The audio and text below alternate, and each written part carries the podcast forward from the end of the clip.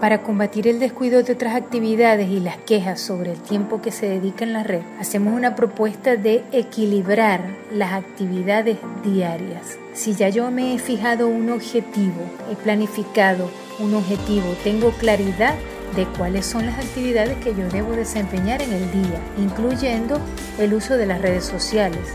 ¿Qué actividades académicas o profesionales voy a desarrollar con las adecuadas horas de sueño? cuáles son las actividades familiares provechosas en las que voy a participar, los deberes en hogar, mis quehaceres. Cada joven, cada niño tiene responsabilidades en la casa. Esas actividades tienen que hacerlas con una buena actitud. Si él tiene un propósito establecido, su tiempo para las redes sociales, él va a desarrollar todas sus actividades con buen ánimo.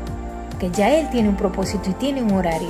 Y en los otros horarios él va a desarrollar sus actividades con buena voluntad, va a compartir con su familia con armonía y puede desarrollar incluso otras actividades extracurriculares, como por ejemplo actividades deportivas complementarias o otro tipo de actividades complementarias y la relación con sus amigos en alguna hora del día de esparcimiento y hasta de ocio.